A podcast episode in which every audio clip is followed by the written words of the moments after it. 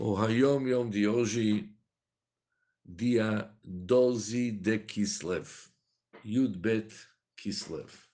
Primeira parte do Yom Yom nos fala sobre a Baracha Sheptarani.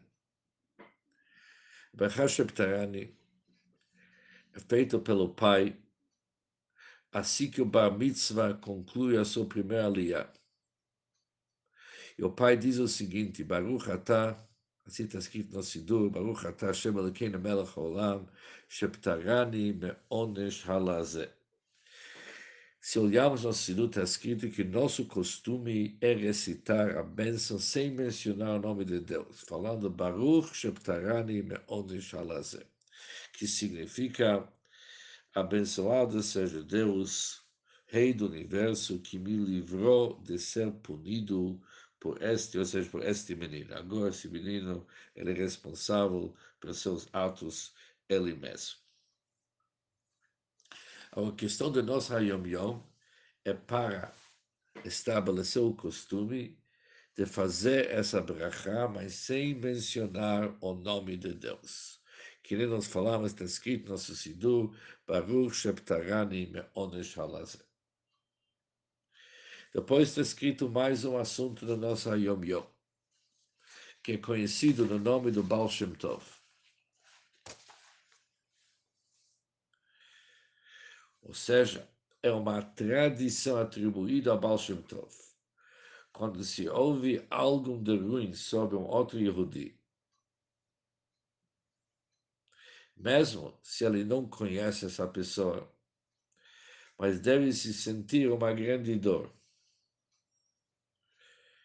pois sem dúvida algum dos dois não está bem. Se o que contam sobre esta pessoa é verdade, é ela que não está bem, aquela pessoa não está bem. E se não for verdade, é o informante, aquele que está falando mal do outro que não está nada bem. Ou seja, um deles, com certeza, não está bem. Em primeiro lugar, se olharmos um pouco sobre essa questão do Baruch Shepatrani, havia uma grande discussão sobre esse assunto e o nosso Rebbe escreve o seguinte. O Rebbe escreve, quero estabelecer qual que é o costume e seu sogro lhe responde que o nosso costume é fazer sem berachá também traz com vários outros Hassidim, daqueles que eles têm como costume de falar sem chamar, sem mencionar o nome de Deus.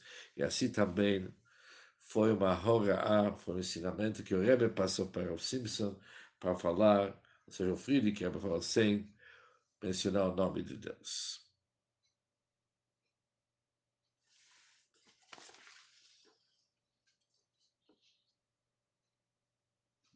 É interessante que na carta do nosso Rebbe, quando ele fala sobre o assunto, quando se ouve algo ruim sobre o moto Yehudi, isso deve despertar dor.